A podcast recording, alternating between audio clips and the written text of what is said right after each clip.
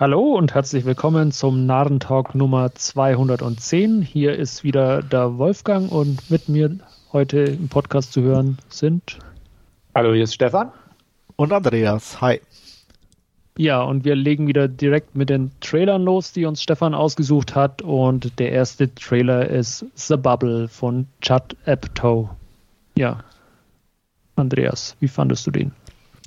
Ach, gar nicht so schlecht, muss ich sagen. Ähm, fand die Idee dahinter ganz nett, so mit äh, Corona-Aufnahmebubble sozusagen, dass die da sind und äh, ich sage jetzt mal die die üblichen Sachen wie die Tests in die Nase und so, das war schon irgendwie ganz amüsant und auch das drumherum mit der Filmidee. Ähm, ja, ich bin jetzt kein riesen Judd Apatow-Film, aber auch, er kommt auf Netflix, also werde ich mir den sicherlich angucken. Ja, sehe ich auch so. Ähm, hat so einen halbwegs charmanten Vibe von dem Humor her. Wie platt der Humor wird, wird sich dann zeigen, aber jo. So an sich fand ich es ganz okay dadurch, dass David Coveney mitspielt, musste ich ganz kurz irgendwie an Evolution denken, so ein bisschen. So ein bisschen, Humor. ja, genau. Mhm. Ja. Vielleicht auch wegen der Dinosaurier, die da nur im Film im Film sind. Stimmt, ja. Genau. Aber ja, also könnt, könnte ganz amüsant sein und wie schon erwähnt, dadurch, dass er auf Netflix läuft, da schadet es auf jeden Fall nicht, den mal anzus anzuspielen. Und ähm, ja, ich bin auch nicht jemand, der Großfilme abbricht, dann werde ich ihn auch zu Ende gucken. Ich bin einigermaßen interessiert aber ja, wäre jetzt nicht bei Netflix, wäre ich nicht so dahinterher, den zu gucken, sagen wir es mal so. Nee, das nicht. Also ähm, da würde man dann halt ein paar Stimmen abwarten, aber so auf Netflix kann ja. das schon passieren, dass ich mir den zeitnah angucke. Ja, ich, ich fand den auch äh, ganz nett, äh, den Trailer, wie ihr schon gesagt habt, halt einfach so diese äh, Corona-Covid-Bubble da am, am Filmset und ähm, ja, äh, ist vielleicht ganz gut für den ein oder anderen Lacher. Äh, ihr habt es auch schon erwähnt, Chad Apatow. Äh, ab und zu ist es dann auch ein bisschen zu viel von seinem Humor, aber so im Großen und Ganzen äh, mag ich die Filme von ihm eigentlich und äh, ja, wird man sicherlich auch äh, The Bubble dann ab 1. April läuft er, glaube ich, auf Netflix äh, auch zeitnah mal anschauen. Ja. Was, was magst du denn von ihm oder? Ach, ich fand, äh, äh, wie heißt der mit, mit Catherine Heigl und, und Seth Rogen Knocked Up?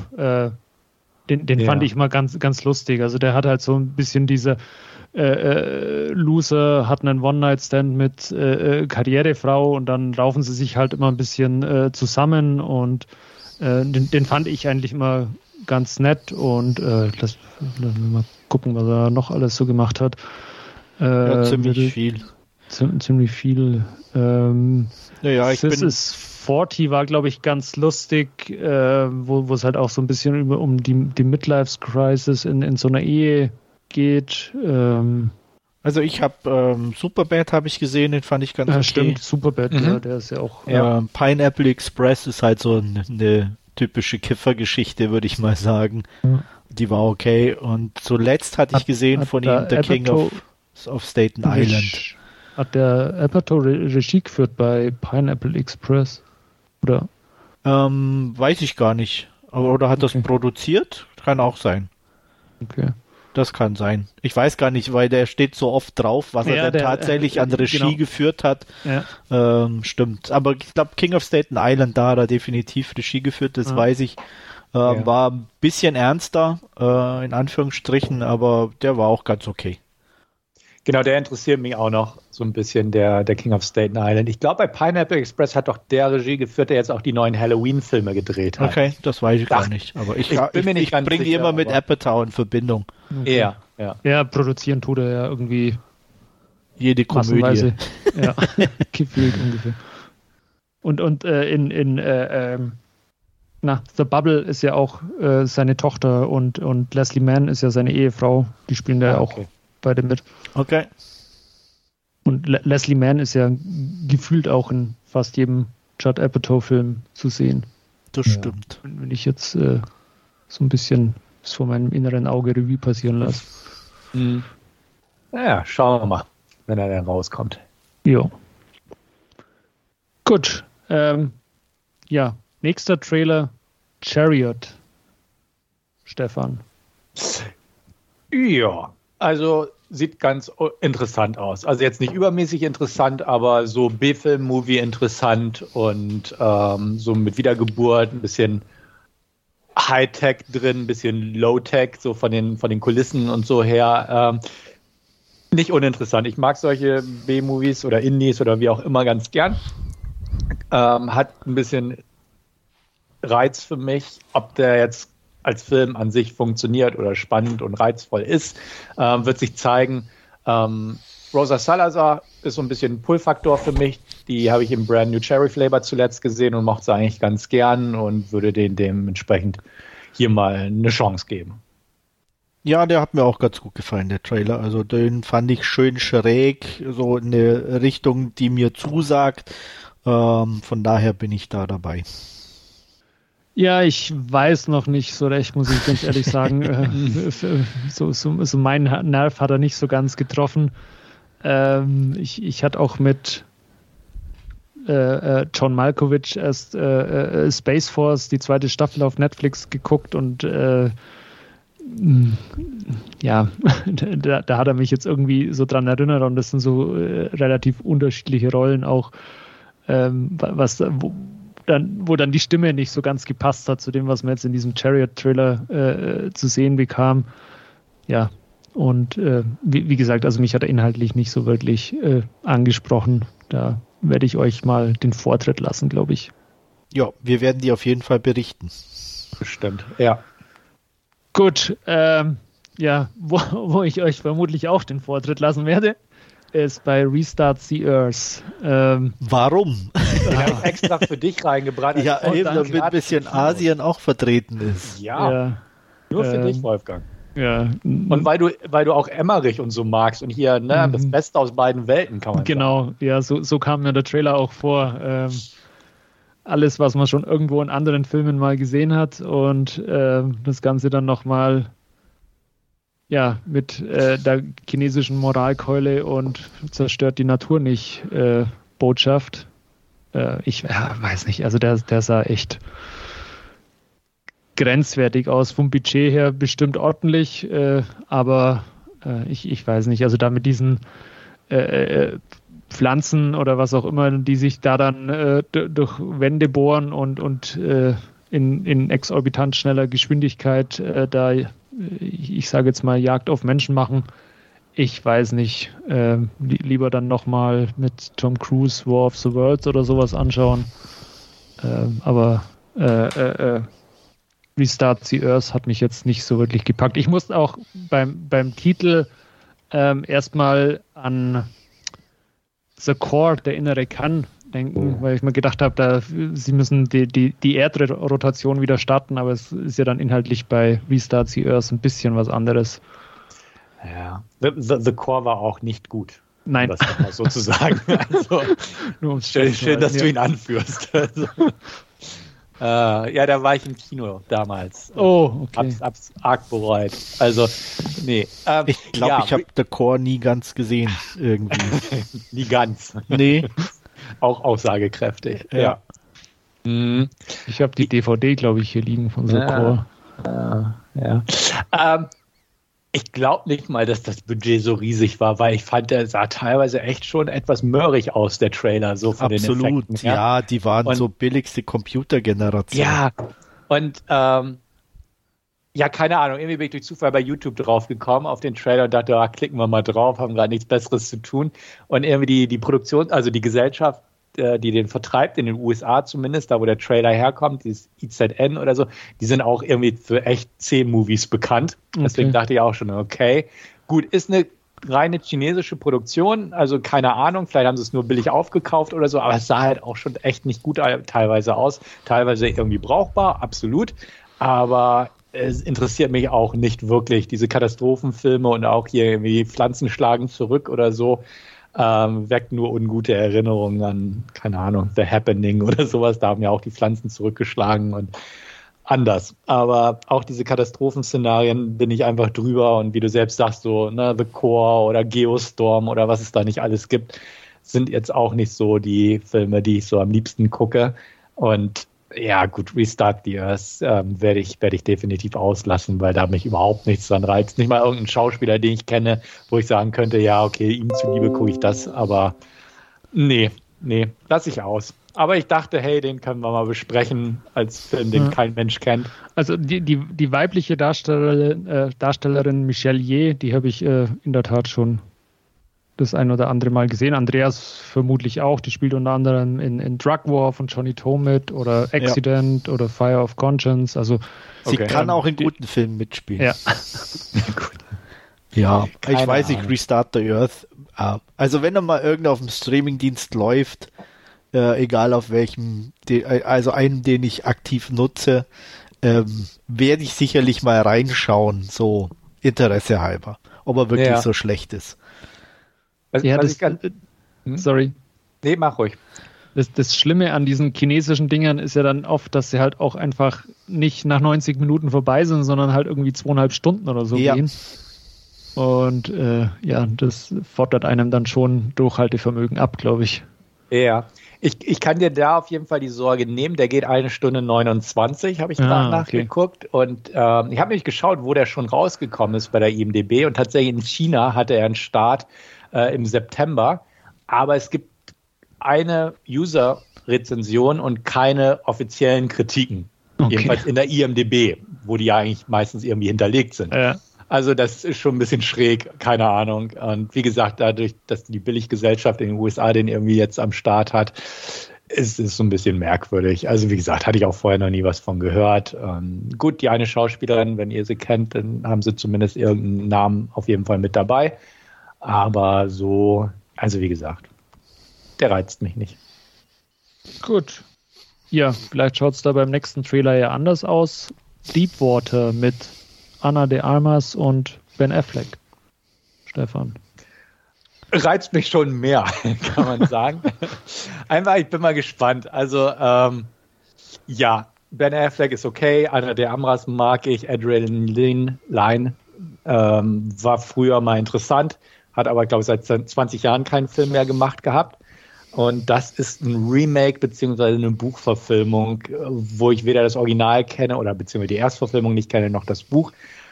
Erotik-Thriller, ja, kann man sich mal angucken. Läuft auf Prime, ist also mit im Abo drin. Und das ist auch so ein klassischer Fall wie, nehmen wir dann einfach mal mit, wenn wir ihn zur Verfügung haben. Und ich erwarte jetzt eigentlich nichts davon. Ähm, lass mich positiv gern überraschen, wenn er Murks ist, dadurch, dass der Kinostart gecancelt wurde und er in den USA auf Hulu rausgebracht wurde oder wird und hier in Deutschland auf Prime. Äh, ist jetzt nicht vielleicht das beste Zeichen, aber wie gesagt, keine Erwartungshaltung, werde ich mir aber definitiv angucken. Ah, ja, ich war, ja mach ruhig. ich nehme dem schweren Seufzen, dass wir der gleichen Meinung sind. Ich denke auch, ja. Ähm, äh, ich weiß, äh, der, der, der sah schon sehr schwülstig irgendwie aus und äh, sehr gekünstelt und oh, Ben Affleck lässt sie ihre Affären haben, damit er sich nicht scheiden lassen muss und bla bla bla. Äh, ich weiß nicht, also das ist vermutlich der Film, der dann irgendwann mal äh äh, oder der damit in Verbindung gebracht wurde, dass halt äh, Ben Affleck und Anna de Armas im echten Leben mal ein Paar waren oder so, aber nicht vermutlich wegen äh, dem Inhalt des Films. Also ich fand das schon sehr äh, ja. Cringe. Cringe, ja, genau, ist ein gutes Wort. Was anderes fiel mir dazu nicht ein. Also, also Affleck ist ja Oh ja, ähm, nicht wirklich gut in dem Film. Also er war ja noch nie der super Schauspieler, aber oh, hat dann ja, doch immer hm. mal so Rollen gehabt, wo er ja. einfach ganz gut reinpasste. Aber hier, wenn er Schauspielern muss, ist er halt echt verloren.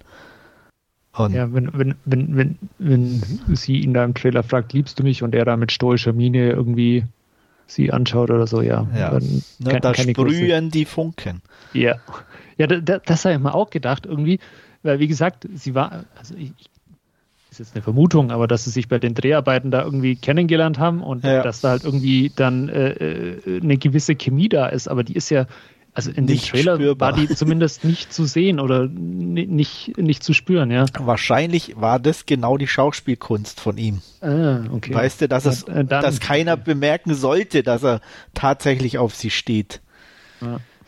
Ne, und er das dann komplett umgedreht hat. Nein, aber auch wie du schon sagst, auch die, die Optik und alles, das sieht so bieder aus. Das sieht so nach, also ich weiß auch nicht, irgendwie hatte ich teilweise schon fast das Gefühl, so, ist jetzt natürlich übertrieben, aber so wie Dallas in den 80ern, so, so mit diesen Party da und alle stehen so adrett rum und ja. also ja, Alter, wie langweilig kann man sein? Aber im Prinzip sieht es so aus wie die klassischen Adrian Lyne-Filme irgendwo. Also so, wie, wie hieß denn der ähm, unmoralisches Angebot und so. Ja, ja. Doch auch so ähnlich, also vom Stil her. Ja, Ganze. wobei der noch von der Optik damals schon eher so so Kinofarben hatte, weißt du, so ja, irgendwie. Okay, das, da ne? dir recht. Das, ja. das hat der, das ist halt so, so wirklich so, so ein DTV-Dings, wo halt auch optisch einfach scheiße aussieht in dem Sinne. Und dadurch halt wirklich wie so eine Fernsehproduktion wirkt. Und keine gute oder hochwertige. Ne? Mhm. Flashdance hat er auch gemacht, sehe ich gerade. Ja, ja, und ja. Jacobs Ladder. Ja, der hat schon ein paar ganz so. gute Sachen gemacht. Absolut. So, aber mhm. dann halt auch jahrelang nichts, ne? Naja, wir werden es sehen. Ich jedenfalls, sagen wir es mal so. Ja, berichte mal. Das mache ich. Gut, gut. Ja, und äh, dann kommen wir auch schon zu unserem letzten Trailer, Bullet Train mit Brad Pitt. Andreas. Ja, ach, ich, irgendwie ist es zwar nicht so mein Humor, andererseits hat er doch irgendwie so einen gewissen Unterhaltungswert, der Trailer, muss ich sagen. Und ähm, ich bin da auch ganz ehrlich, nicht zuletzt wegen Brad Pitt eigentlich, weil er bringt es ganz gut rüber, so dieses, ja, wie soll man sagen, dieses, ich bin da hier, aber eigentlich habe ich keine Lust drauf und äh, ich will ja eigentlich ganz anders sein. und ähm, von daher werde ich den sicherlich irgendwann mal gucken. Auch wenn ich jetzt kein Deadpool-Fan bin und ähm, die beide Deadpools nicht mochte, ähm, werde ich dem hier trotzdem meine Chance geben. Ja, angucken werde ich ihn mir auch und so schlimm sah er nicht aus, aber ach, irgendwie, weiß ich nicht, irgendwie habe ich mir irgendwo im Hinterkopf einen ernsten Actionfilm in einem Zug versprochen. Und so auch so dieser erste Teaser, der ja irgendwie eine Woche zuvor rauskommt, der ja wie so eine Werbung aufgemacht war und wo man nur am Ende Brad Pitt halt so vom Möbel da erschöpft im Sessel sitzen sah. Da dachte ich, ja, das könnte nochmal so, so, ein, so ein alter na, so ein bisschen stirbt langsam, wo er, ach ja, auch irgendwo dann na, kaputt in der Ecke sitzt und ach, so erschöpft drauf guckt, was hinter ihm war. Ähm, da hatte ich so irgendwie die Vorfreude. Und was, was habe ich bekommen vom Trailer her? Ja, so einen modernen, typischen Kate, nur mit Mann in einem Zug, Neon, Japan-Setting, Witze, übertriebene Action, das, was man schon lange kennt. Also beziehungsweise in den letzten zwei, drei Jahren immer mehr bekommen hat.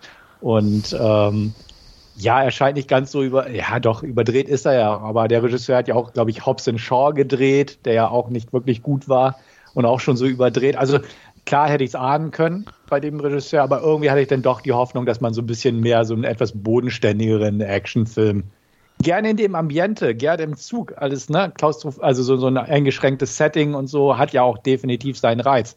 Aber hier dachte ich auch so, ja, um, weiß ich nicht, hat nicht so meinen Geschmack getroffen in dem Sinne. Ich mag Brad Pitt auch und ich denke auch, er wird cool sein und lässig sein in der Rolle, absolut. Und die Action wird bestimmt auch spaßig werden. Aber wie gesagt, ich hatte mir irgendwie im Vorfeld mhm. was anderes erhofft.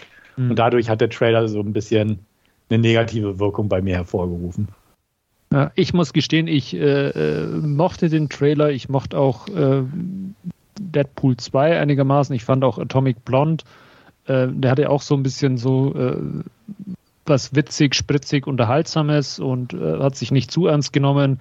Und in dieselbe Kerbe schlägt Bullet Train jetzt auch irgendwie. Ich fand auch die japanische Version von, von Staying Alive irgendwie ganz witzig, da im Trailer, die da ja zu musikalischen Untermalungen drin ist. Und ähm, ja, also wie, wie schon gesagt wurde, so, so, so eine männliche Kate-Variante jetzt irgendwie. Ähm, Location ist auch wieder Japan. Äh, das Ganze in, in dem Zug, also in diesen Bullet Trains eben angesiedelt. Ähm, es ist ja zumindest ganz witzig. Also könnte könnt durchaus was werden. Wie gesagt, ähm, ich, ich sehe dem vermutlich ein bisschen euphorischer entgegen wie ihr beide und äh, werden wir dann sicherlich auch mal anschauen, wenn ich aber auch nicht ins Kino gehen wird und er sagt ja ganz prominent am, am Ende des Trailers ja. nur im Kino und ähm, das werde ich definitiv nicht machen, aber ähm, sobald er dann im Heimkino mal irgendwie in irgendeiner Form, entweder Streaming oder auf Blu-ray oder so zur Verfügung steht, werde ich mir den sicherlich auch anschauen. Mhm. Gut. Sonst noch was zu Bullet Train? Eigentlich nee. nicht. Dann gehen wir weiter zu unserem Last Scene und da wird Stefan heute anfangen mit Don't Kill Me. Genau, Don't Kill Me. Ähm, ist aber ein italienischer Film, muss man dazu sagen, heißt Non mi uccidere oder so ähnlich. Zu Deutsch Töte mich nicht und ist gerade auf Netflix aufgetaucht. Ähm, ich hatte irgendwie vielleicht ganz kurz beiläufig mal irgendwas von dem gelesen, gesehen, aber auch kein Trailer geguckt, nix. Und beim ja, Durchscrollen von der Netflix-Übersicht ähm, bin ich dann auf den, den, den, Eintrag bei Netflix sozusagen gestoßen mitsamt des Bildes und das sah ganz nett aus und der Minitext dachte ich auch, oh, okay, machen wir ihn einfach mal an. Und ähm, dementsprechend hatte ich irgendwie keine Ahnung, worum es geht und äh, habe mich überraschen lassen. Und jetzt erzähle ich euch mal kurz, worum es eigentlich geht. Und zwar geht es um ein Liebespärchen. Damit eröffnet nämlich der Film, wie die beiden mit dem Auto an so einer ja, Serpentinstraße, hätte ich fast gesagt, an einer Klippe langfahren in, in Italien er hat die Augen zu, sitzt am Steuer und sie lotst ihn so ein bisschen mit Rechts-Links-Kommentaren. Und ja, ist natürlich das, das äh, ja, Nervenkitzelspiel mit der Gefahr und so weiter drin. Er heißt Robin, sie heißt Myrta. Sie ist so aus gut bürgerlichem Haus, das nette Mädel. Er ist so der Bad Boy, hängt mit äh, Drogitypen rum und ist auch abhängig. Ähm, sie möchte ihn am liebsten davon losbekommen, aber ja, er ist da halt voll drin und sie sagt, Mensch, mh, hm, ja, wenn wir es einmal zusammennehmen, das Zeug, dann ähm, hörst du damit auf. Er kann zwar nichts versprechen, aber in einem Steinbruch nehmen sie die Droge, die sie mit Augentropfen einnehmen und ähm, wir erfahren dann in der nächsten Szene sozusagen, dass beide daran verstorben sind. Ähm, die Sache ist nur, sie wacht plötzlich wieder auf und zwar ja in ihrem Grab, was aber kein unterirdisches Grab ist, sondern so ja wie Uhr, wie so ein Uhrengrab Bereich sozusagen, wo sie aber drin ist. Sie kann sich da rauskämpfen und ist relativ verwirrt, weiß nicht, was los ist und läuft einfach nach Hause, stellt dort aber irgendwie fest, alles ist ja nicht mehr so wie früher, einfach von der Art her. Ähm, ihre Mutter bekommt das mit, dass sie in, im Haus ist. Ähm, sie haben aber keinen direkten Kontakt, bevor sie wieder rausläuft, die Mörder. Und ähm, ja, von da aus geht sie in, in einen Club, wo sie auch vorher, ich sag mal zu Lebzeiten unterwegs war. Dort schleppt sie jemanden ab, der sie anbaggert. Ähm, sie fahren auch wieder in den Steinbruch und ähm, ja, dann übermannen Mörder sozusagen ihre Instinkte oder ihre neuen Triebe und sie tötet ihn. Ähm, ja, lange Rede, kurzer Sinn. Sie ist untot und hat einen Appetit auf Menschenfleisch, ähm, das sie braucht, um sich zu nähern und nicht zu verwesen sozusagen. Und ähm, hofft immer noch inständig, dass Robin doch irgendwie auch wieder aufersteht. Sie trifft dann ähm, eine Dame, die sie so ein bisschen begleitet, die ebenfalls eine Übertote ist, wie es äh, dort hieß. Und ähm, von ihr erfährt sie, dass es halt mehrere solcher Personen gibt. Ähm, oder Untoten, wie auch immer man sie bezeichnen mag, Übertoten. Und ähm, dass es auch eine Art Geheimgesellschaft gibt oder jedenfalls eine Verbindung gibt, eine, eine Gruppe, die auch diese Übertoten ähm, jagt. Und ähm, ja, weiter ins Detail will ich gar nicht gehen. Ähm, es gibt noch ein, zwei kleine Mini-Überraschungen sozusagen im Verlauf, aber im Prinzip ist das so das, worum es im Film geht. Ähm, das Übliche eigentlich im Sinne von, man muss klarkommen, was man geworden ist, wie man seine Triebe kontrollieren oder na, zumindest äh, vernünftig einsetzen kann, unter Kontrolle halten kann und äh, es gibt Leute, die einen jagen. Also im Prinzip eine klassische Geschichte, wie man sie von diversen anderen Filmen des Horrorgenres kennt, ähm, hauptsächlich aus Werwolf-Filmen zum Beispiel. Das ist ja auch so ähm, einfach einer meiner Lieblingsfilme aus dem Genre. Ginger Snaps passiert auch, dass jemand ähm, ja durch um, gewisse Umstände zu einer solchen Kreatur wird und dann erstmal mit klarkommen muss, dass halt ein Heißhunger auf Menschenfleisch existiert und so weiter und so fort. Ähm, wie gesagt, sie ist, sie ist eine Untote, ähm, kann sich also, also bei Tageslicht problemlos draußen aufhalten, äh, ist schwer zu töten, kann aber sterben, zum Beispiel indem sie mh, naja, von Nahrung ferngehalten wird, sage ich jetzt einfach mal, dann würde sie irgendwann ver verwesen. Aber ja, so ist das. Ähm, Im Prinzip ist Töte mich nicht eine klassische Young Adult Geschichte, wie man sie halt des Öfteren schon kennt, sei es durch Twilight Mortal Instruments. Von der Art her, sie ist halt immer noch verliebt in Robin, hofft, dass er zurückkommt und so weiter und ähm, ja, muss sich mit ihren neuen Umständen zurechtfinden. Ähm, grundsätzlich hat es mich halt durchgehend an so eine Young Adult Geschichte erinnert. Ähm, der ganze Film geht 90 Minuten ist einigermaßen straff, aber man hätte ihn noch weiter straffen können. Also es gibt ein paar Szenen, die man ein bisschen hätte kürzer fassen können und ähnliches. An sich vergeht die Zeit aber ganz gut. Relativ kurzweilig eigentlich. Was mein Problem hauptsächlich an dem Film war, ist einfach, dass ja, er viel Potenzial verschenkt hat, meiner Meinung nach. Er, er bleibt halt überall extrem an der Oberfläche. Ähm, geht auf nichts wirklich tiefer ein und rauscht so an einem vorüber und am Ende denkt man, okay, das war's jetzt also. Ähm, vielleicht wird auf eine Fortsetzung spekuliert, ich gehe sogar davon aus, aber ich glaube nicht, dass sie kommen wird. Nichtsdestotrotz ist das so das Problem. Irgendwie alles wird erwähnt und ist kurz mal da, aber nichts wird vertieft. Ähm, die Darsteller und ihre Charaktere bleiben oberflächlich und relativ blass, wobei ich auch sagen muss, dass mir die Hauptdarstellerin sehr gefiel, nicht nur weil sie ein ganz hübsches Mädel ist, sondern weil sie ihre Rolle eigentlich ziemlich engagiert zum Besten gegeben hat.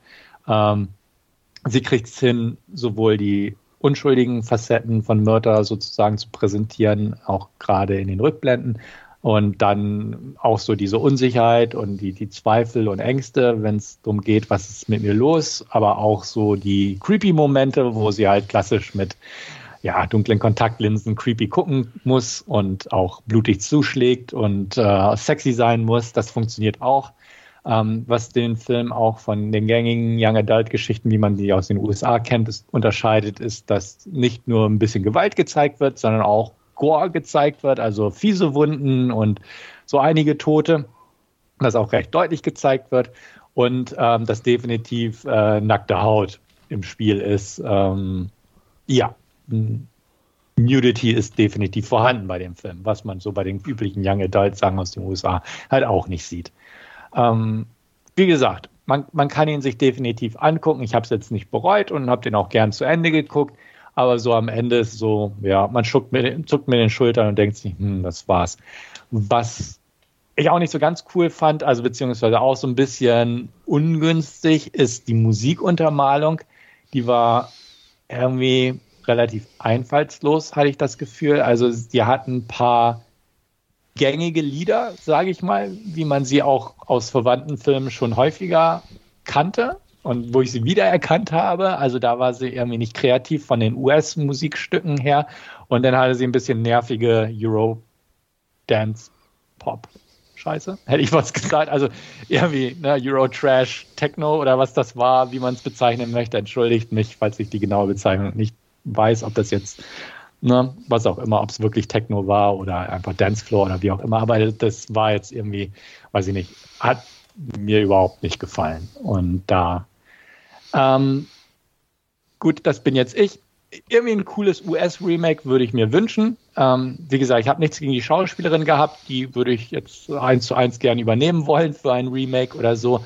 Aber irgendwie hat dieser Film mich nicht ganz packen können. Er hatte ein paar schöne, stimmungsvolle Momente drin, am Anfang gerade so von der Art her, wie sie aus dem Grab kommt und nach Hause kommt und durch den Wald läuft und so. Das ist alles gut und auch nicht so werbeklippenmäßig wie auch so manche US-Produktionen. Also da dieses leicht europäische fand ich da definitiv positiv, aber an sich irgendwie, ja, hat es mir nicht viel gegeben. Und irgendwie, wie man solche Übertoten ausschalten kann, ist auch mit einem Taser. Zumindest kann man sie dort unter Kontrolle bekommen.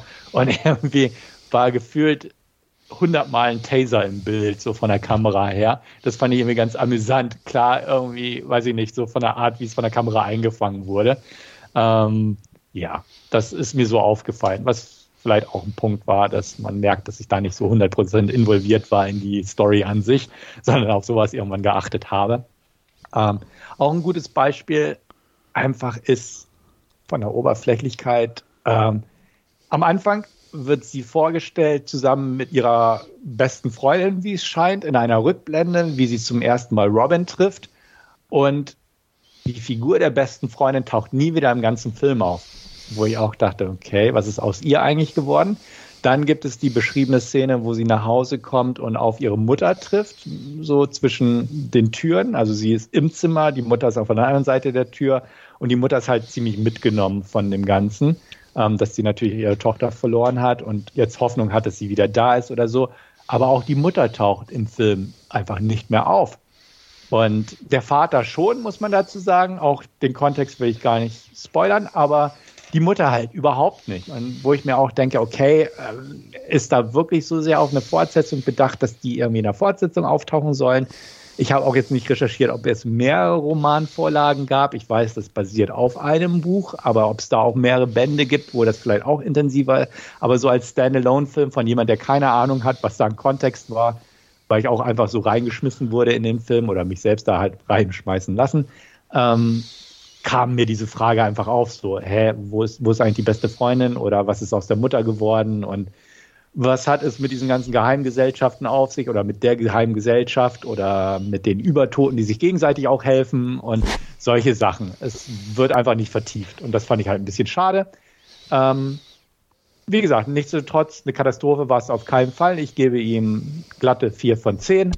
Wer meine Bewertung kennt, kann es ungefähr einschätzen, wie ich dazu stehe. Er hat ein paar nette Momente. Ich fand es nett, dass er sexy war oder beziehungsweise auch freizügig, dass er auch nicht so PG-13-mäßig angelegt war. Hauptdarstellerin gefiel mir. Manche Szenen fand ich stylisch und nett, aber irgendwie spannend war er jetzt auch nicht. Und atmosphärisch nur bedingt. Und deswegen ähm, kann ich auch keine bessere Wertung geben. Guten Gewissens. Andreas hat ihn auch geguckt und minimal besser bewertet. Und ja, lass mal kurz hören, wie du ihn so einschätzt im Gegensatz zu mir oder ähnlich wie ich eventuell. Ja, ähm, ich, im Großen und Ganzen kann ich mich anschließen. Ich habe mich jetzt an den äh, an der Musik nicht gestört. Das ist halt irgendwie für mich sogar eher passend gewesen, weil es in gewisser Weise für mich auch eine, eine, eine, eine Italien so ein bisschen widerspiegelt mit diesem äh, Euro-Techno-Geschichten und ähm, von daher war das absolut okay. Ich bin da auch kein Fan davon, aber wenn es passend für, für das Gezeigte ist oder so, ähm, kann ich gut damit leben. Und ähm, von daher war der Sound ähm, auch kein, kein Problem für mich. Mhm. Ich hatte auch mit der Abwesenheit der, der Person dann später keine Probleme, weil für mich das sich eigentlich aus der Handlung ergeben hat, weil sie ja, ja von, sich trotzdem von Menschenfleisch ernähren muss und ähm, sie in meinen Augen da halt einfach den Kontakt äh, auch vermeiden wollte und deswegen ja auch niemanden mehr ähm, aus ihrer Vergangenheit sozusagen getroffen und gesehen hat. Ähm, deswegen war das jetzt für mich nicht unbedingt negativ, dass da die Freundin und die Mutter nicht mehr auftauchte. Wo man ja auch sagen muss, das Zusammentreffen mit der Mutter war ja auch jetzt nicht wirklich ein, gutes Zusammentreffen oder so. Mhm. Oder mhm. ähm, ich, ist ja jetzt nicht auch emotional förderlich, wenn man die tote Tochter plötzlich wieder sieht oder so. Mhm. Ähm, das denke ich mal, wollte sie ja vielleicht dann auch verhindern oder vermeiden. Also das waren jetzt keine Sachen, die mich irgendwie extrem gestört haben. Ähm, was halt definitiv ihn nicht zu einem guten Film macht, ist, ist einfach ta tatsächlich die insgesamt trotzdem vorherrschende Oberflächlichkeit, ähm, das wirklich ja ähm, die, die, die Hintergründe nicht beleuchtet werden, wie du schon sagtest, von dieser Geheimgesellschaft und ähm, das alles auch sehr statisch wirkte an sich und auch darstellerisch jetzt nicht unbedingt ähm, alle äh, mhm. glänzten, sage ich jetzt ja, mal. Ja. Ähm, ja, die Hauptdarstellerin ist nett. Äh, und ähm, ähm, was mir halt auch einfach, was du schon gesagt hast, angesprochen hat oder gut gefallen hat, war einfach, ähm, dass es trotzdem es eine, eine Jugendgeschichte in Anführungsstrichen war, halt tatsächlich es ein bisschen härter war äh, mit, mit den Effekten, äh, was ich echt gut fand und ähm, dass man da nicht zu sehr hinterm Berg gehalten hat oder da versucht hat, da so eine PG-Version daraus zu schustern aus, aus dem Thema. Ähm, das fand ich ganz angenehm und gut zum Gucken und äh, an sich von der Optik und so und die Laufzeit war relativ kurz und ähm, dadurch war ich jetzt nicht überwältigt, aber man konnte es ganz gut weggucken, wie man so schön sagt. Und ähm, insgesamt war es halt jetzt für mich so ein klassisches durchschnittliches Sehvergnügen. Deswegen gab es halt von mir die 5 von 10, äh, wobei die auch eher knapp sind. Also die Tendenz ist da auch eher nach unten denn nach oben. Mhm. Wolfgang, hast du irgendwie Interesse oder jemals von gehört gehabt vorher? Ähm, äh, nee, hatte ich nie, äh, nicht, also nicht davon gehört und äh, ich muss auch gestehen, äh, auch kein großes Interesse, den anzuschauen. Ähm, hat, äh, ja, sa sagt mir nicht so zu und äh, widme ich mich lieber anderen Sachen. Ja, und man muss dazu auch sagen, ähm, einfach für unsere Zuhörer, sage ich mal, oder auch für dich, Wolfgang, ähm, den gibt es nicht in der synchronisierten Form bei Netflix. Also der ist tatsächlich auf Italienisch mit okay. Untertitel oder ich glaube eine englische Dub-Version gibt es. Ich glaube Englisch gedubbt ist ja, ja. Genau, aber halt keine deutsche Synchro vorhanden. Das wäre jetzt das kleinste Problem an der. Das dachte ich mir für uns, klar, aber ja. für viele ist es ja, ja ein Hindernis. Das, das mag sein, ja. Ja. Ja, das war es eigentlich soweit von mir diese Woche in Sachen Last Scene oder diese Ausgabe. Gut. Dann ich ab. Ja, dann Dankeschön dafür, Stefan. Und äh, dann werde ich an dieser Stelle weitermachen. Ich habe mir die letzten Tage, Wochen äh, mit LA's Finest äh, um die Ohren geschlagen. Ähm, zwei Staffeln gibt es äh, auch seit kurzem auf Netflix. Äh, die habe ich mir, wie gesagt, ähm, angesehen. Und bei LA Finest, äh, LA's Finest handelt es sich um eine Spin-off-Serie von Bad Boys, also von den Kinofilmen mit äh, Martin Lawrence und Will Smith. Und da jetzt im Konkreten eigentlich eher von Bad Boys 2, weil ähm, Gabriel Union ihre Rolle, die sie da als äh, Schwester und DEA-Agent äh, von Martin Lawrence äh, gespielt hat, äh, namentlich Sid, Sid Burnett, ähm, eben hier Revue äh, passieren lässt und äh, diese Rolle eben erneut spielt. Sie ist mittlerweile von Miami nach äh, LA gezogen äh, und hat da als Partnerin äh, Nancy McKenna bekommen, die von Jessica Alba gespielt wird. Und ja, diese beiden äh, neuen Partner müssen sich zum einen in der ersten Staffel auch ein bisschen zusammenraufen und ähm, haben ja ähm, beide auch ähm, eine insbesondere in, in Bezug auf McKenna äh, eine relativ äh, dunkle und düstere Hintergrundgeschichte auch, die sich im ja, Verlauf der ersten Staffel äh, uns offenbart als Zuseher. Ähm, weitere Figuren oder äh, Detectives äh, aus diesem Police Department, äh, die wir zu sehen bekommen, sind die beiden Bands. das ist, sind halt eher so Nebencharaktere, die halt auch immer wieder für, für den einen oder anderen Lacher sorgen. Ähm, also da hat äh, LA's Finest so orientiert sich da ein bisschen auch an, an den Bad Boys Filmen. Also es ist halt so ein Action-Komödie eher und nicht äh, bierernst alles gehalten, sondern es hat durchaus ähm, einige Lacher, die es auch zu geben oder, oder die es gibt. Und ähm, ja, storytechnisch ähm, gibt es einen großen Handlungsstrang, sage ich jetzt mal, der, der jeweils eine Staffel überspannt. Ähm, das ist in der ersten Staffel äh, die Suche nach äh, ähm, einem Drogenboss, äh, der in LA sein oder angeblich in LA sein Unwesen treibt, äh, der ja eine persönliche Verbindung unter anderem auch äh, zu Sid in, während ihrer Vergangenheit in, in Miami hat und äh, wie sich aber im weiteren Verlauf auch irgendwie herausstellt, ähm, auch äh, McKennas äh, Vergangenheit da irgendwie ja noch mit reinspielt. Ähm, bei Jessica Albers Figur hat man noch ein bisschen Familienkonstrukt mit, mit angeflanscht.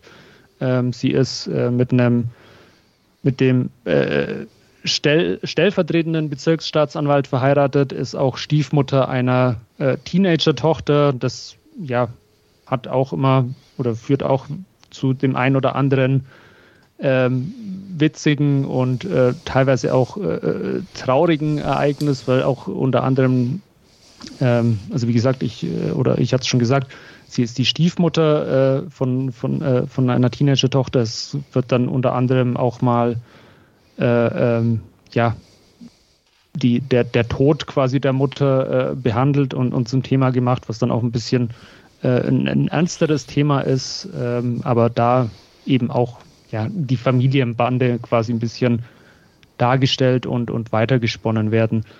Ähm, die erste Staffel ähm, unter anderem ja, spielt Jake Busey oder Busey, ich weiß gar nicht, wie man ausspricht, Busey, äh, einen, einen Drogendealer oder äh, Drogenbaron, der äh, ab und zu auch vorkommt, äh, ganz witzig als Nebenrolle. Ähm, das Ganze endet mit einem, ja, äh, einer oder ganz ordentlichen Cliffhanger, ähm, der dann in Staffel 2 Gott sei Dank äh, fortgeführt wird, was aber auch schon der Ausgangspunkt dann quasi der ähm, ja einen der beiden Handlungsstränge von, von Season 2 eben ist, äh, ist ein, einen Mord aufzuklären.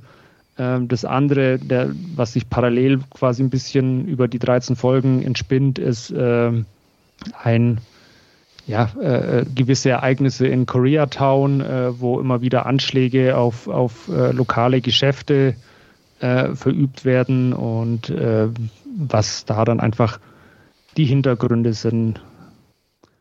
Ja, ähm, LA's Finest ähm, ist jetzt nicht unbedingt die Finest-Serie, die man sich anschauen kann, ist auch ja, äh, relativ äh, durchschnittlich, sage ich jetzt mal, ähm, ist ganz okay zum Anschauen, aber hat halt auch irgendwie so ach, einfach ach, schwierige Momente. Also gerade äh, zweite Staffel, ich habe es gerade gesagt, so, so Anschläge auf äh, lokale Geschäfte oder so und du schaust dir halt so diese erste Folge an und denkst dir, hm, da hängt, steckt wohl irgendein ein Immobilienhalter dahinter, der die ganzen Leute aus den äh, Wohnungen haben möchte und die aufkaufen will. Und es plätschert halt einfach nur Folge um Folge vor sich hin und dann irgendwann kommt halt dann doch mal die Auflösung, oh, ein Immobilienhalter, der die äh, ganzen Liegenschaften kaufen möchte.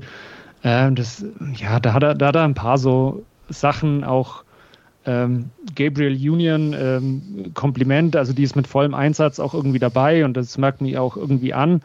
Aber äh, da gibt es auch einen, einen, einen Storybogen äh, mit ihrem entfremdeten äh, äh, Vater, der quasi sie und ihren Bruder damals äh, verlassen hat, ähm, als äh, ja ihre Familie nach Miami gezogen ist. Und da kommt dann auch irgendwann mal noch eine Stiefschwester mit ins Spiel oder so, aber das, die ganzen, also das wird nie wirklich ähm, detailliert ausgearbeitet und mal näher beleuchtet, sondern das sind oft immer nur so ein, zwei Folgen, wo da ein bisschen ähm, ja, künstlich Drama erzeugt wird und das war es dann auch wieder. Also da, da hätte man ein bisschen ähm, ja, ganzheitlicher äh, da die Figuren zeichnen können und nicht immer so, nur so, so punktuell, immer so, so äh, die, die Ansätze ja äh, gesetzt und dann halt äh, irgendwie die, die Storybögen nicht wirklich weitergeführt.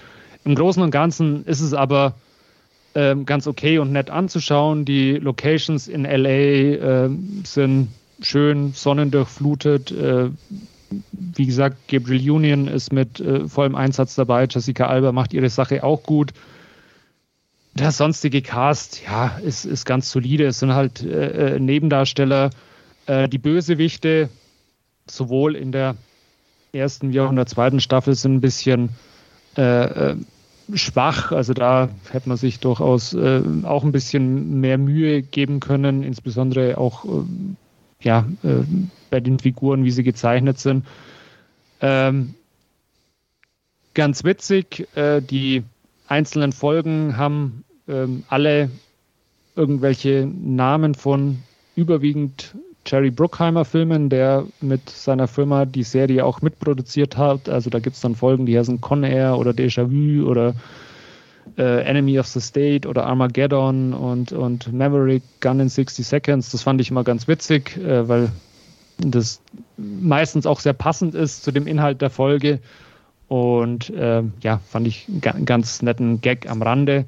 Ähm, wir bekommen unter anderem aus Bad Boys äh, diesen großen Hacker auch wieder zu sehen, äh, Fletcher, ähm, den man bei Bad Boys 1 und 2, glaube ich, zu Gesicht bekommt.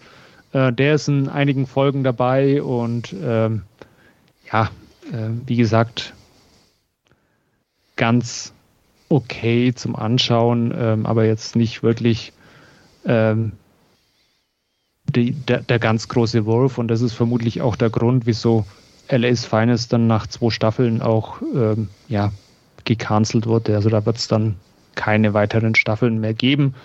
Ist ein bisschen schade, weil es auch am Ende der zweiten Staffel einen äh, äh, Cliffhanger gibt, der aber Gott sei Dank nicht ganz so fies war wie der am Ende der ersten Staffel.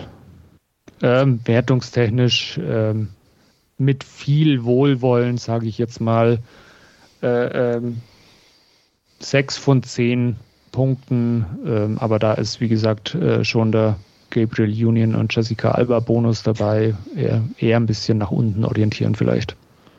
Ja, ich muss sagen, ich habe mir letztens das Triple Feature von den Bad Boys Dingern gekauft und wollte die immer wieder gucken, weil ich den dritten bis heute noch nicht gesehen habe mhm. und bin dazu noch nicht gekommen, weil ich immer dachte, okay, stimmt, ja, ne, vielleicht, vielleicht nächste Woche so ungefähr.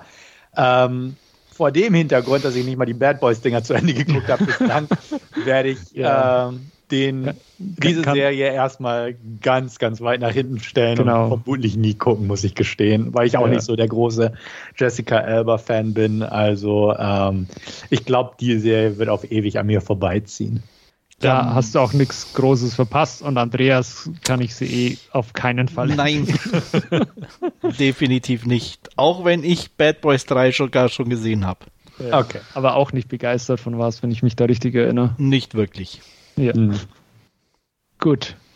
Ja, dann soll es das von mir an dieser Stelle auch gewesen sein und Andreas, du darfst weitermachen. Ja, meine wenig Begeisterung kann ich gleich fortführen. ähm, oh. Ich möchte mich da auch gar nicht allzu lange aufhalten. Ich habe mir, nachdem er auf Disney Plus ist, ganz gut äh, zum Gucken war und relativ ja schnell verfügbar war, äh, The Kingsman angeguckt. Äh, deutscher Untertitel war da, glaube ich, sogar noch The Beginning, äh, um es für die ganz Dummen auch irgendwie erkennbar zu machen, Fänge der Kingsman geht. Ähm, ja, und darum geht's im Endeffekt auch. Ähm, ja, es geht um den, den Duke of Oxford, gespielt von äh, Ralph Fiennes, der ähm, ja verliert seine Frau äh, im, ja, wie soll man sagen, auf einer ähm, Roten Kreuz Mission bei den Burenkriegen und ähm, sie und er verspricht ihr da auf praktisch während sie stirbt, dass ähm, ihr Sohn äh, niemals den Krieg sehen wird. Und ähm, ja, ein paar Jahre später, der Junge ist fast erwachsen, ähm, gibt's äh, ja auch da schon wieder Schwierigkeiten in der Welt und die einzelnen Länder ähm, ja sind oder be bereiten sich auf einen Krieg vor und ähm, der Sohn will unbedingt da mithelfen und äh, im Endeffekt will es der Vater verhindern, was aber nicht ganz funktioniert. Und äh, ja, im Endeffekt die weitere Entwicklung da führt dann zur Gründung der Kingsman. Ich will da gar nicht näher drauf eingehen. Ähm, die ersten beiden Kingsmen waren ja sehr locker inszeniert und ähm, auch over the top. Und ähm, das Ganze wurde versucht, so ein bisschen hier rüber zu retten, aber auch in einer echt komischen Stimmung, weil eigentlich ist alles relativ ernst und trotzdem versuchte man so ein bisschen so, also ich hatte immer das Gefühl, es ist äh, irgendein anderer Film, dem man einfach den Kingsman-Titel so ein bisschen übergestülpt hat. Ähm, Matthew Vaughn hat ja auch hier Regie geführt und ähm, ja, ich, ich mochte die ersten beiden Kingsmen auch nicht wirklich. Also die kann man gut gucken und sie sind auch einigermaßen unterhaltsam, aber ähm, bei denen hatte man zumindest das Gefühl, auch bei seinen X-Men-Filmen oder auch zum Beispiel bei Kick-Ass, dass da ein einigermaßen fähiger Regisseur dann doch im Hintergrund tätig ist. Dieses Gefühl hatte ich bei der Kingsman nie. Das wirkte alles echt anstrengend für mich. Also, ähm, wie soll ich das sagen? Das, das Thema an sich ähm, war relativ ernst zwischendurch und trotzdem hatte man das Gefühl, irgendwie versucht man daraus noch irgendwie so halbwegs was Lustiges zu konstruieren, in der Art und Weise nicht, dass es jetzt mit irgendwie Witzen war, sondern so in der Art und Weise, wie eben die Kamera war, wie die Actionsequenzen waren, wie die Personen miteinander agiert haben. Und das macht es für mich also echt mega anstrengend anzugucken und auch schon ja, wie soll ich sagen, also fast eine Beleidigung, also das als Film irgendwie zu werten. ähm, man muss dann schon echt sagen, äh, so, so Leute wie Ralph Fiennes oder Gemma Arterton, die da, da mitspielten, oder Jimon Hunsu, die taten einem schon fast leid in, in gewisser Art und Weise. Wobei, wenn die da mitspielen und da keiner was dagegen gesagt hat, okay, dann äh, haben sie das wohl auch alle nicht so wirklich durchschaut. Keine Ahnung. Oder der Scheck war gut genug. Ich weiß es nicht.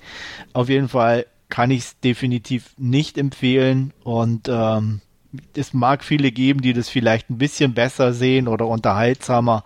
Für mich war es echt Grütze. Ähm, die Kamera war okay. Rhys Evans als Rasputin war noch einigermaßen unterhaltsam. Und ähm, ja, die Action war da und auch teilweise ganz gut. Ähm, deswegen ganz knappe eineinhalb von fünf Sterne. Ah, klingt hart. Mhm aber mhm. so ging es mir beim Gucken. Also ich kann da nichts beschönigen. Das war, wie gesagt, ich bin kein Riesenfan der ersten beiden. Die waren unterhaltsame Massenware für mich. Äh, auch sehr over the top und auch manchmal so ein bisschen am, am Rande des Erträglichen, aber nie so extrem schlimm. Und der hat's aber halt echt gekillt, im wahrsten Sinne des Wortes. Auch bei der Franchise muss ich gestehen, den zweiten bislang noch nicht geguckt zu haben. Ich mochte aber den ersten eigentlich recht gern. Ähm, hatten wir, glaube ich, drüber gesprochen. Ich glaube, wir hatten ihn als Hauptreview oder zumindest irgendwann mal angesprochen. Gesprochen im Podcast, ja. Genau, war mir auch so. Also ich mochte den relativ gern. Ich fand den unterhaltsam. Ähm, ein bisschen unrund, ja, aber ganz nett. Teil 2 habe ich bisher auch noch nicht geguckt. Äh, auch ohne speziellen Grund noch nicht geguckt, muss ich gestehen. Hat sich einfach noch nicht ergeben. Ähm, den dritten fand ich vom Trailer her immer ganz interessant, als ich den gesehen habe. Ich mag Ralph Fiennes und so dachte ich, Mensch, ja, sieht alles ganz nett aus und deswegen war ich schon irgendwie gespannt auf jetzt die Wertung.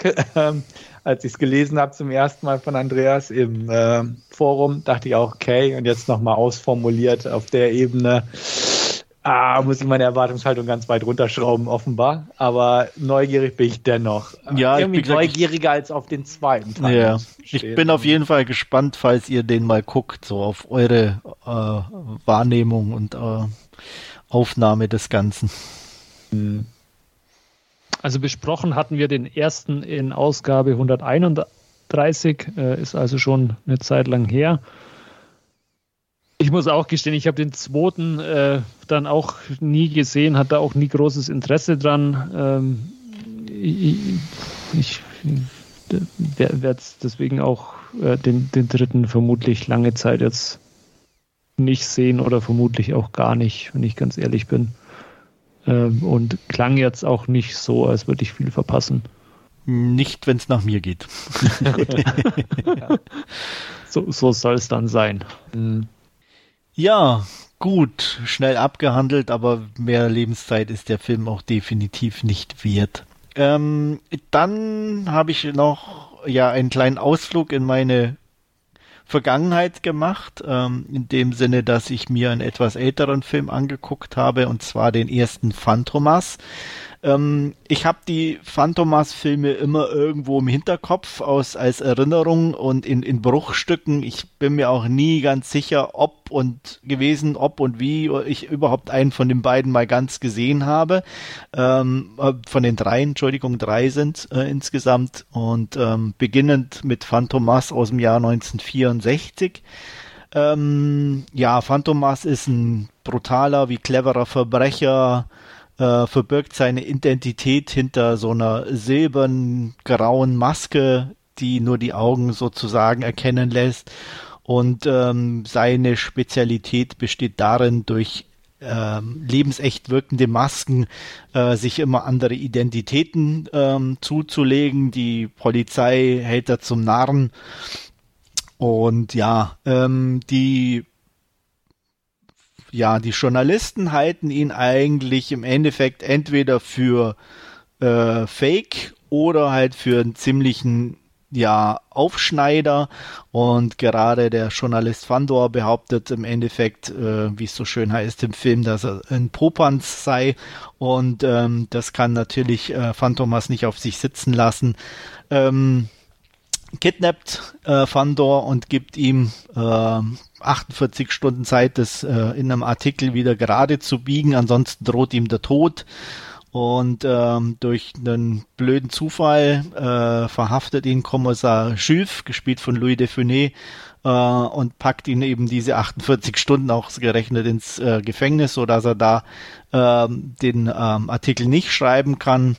Ähm, Phantomas fühlt sich noch mehr auf den Schlips getreten und ähm, deichselt es so, dass nicht nur Fandor, sondern auch Kommissar Schüff als äh, Phantomas sozusagen der Öffentlichkeit äh, bekannt gegeben werden, um äh, ja beide arbeiten dann ab da zusammen, um Phantomas äh, zu schnappen.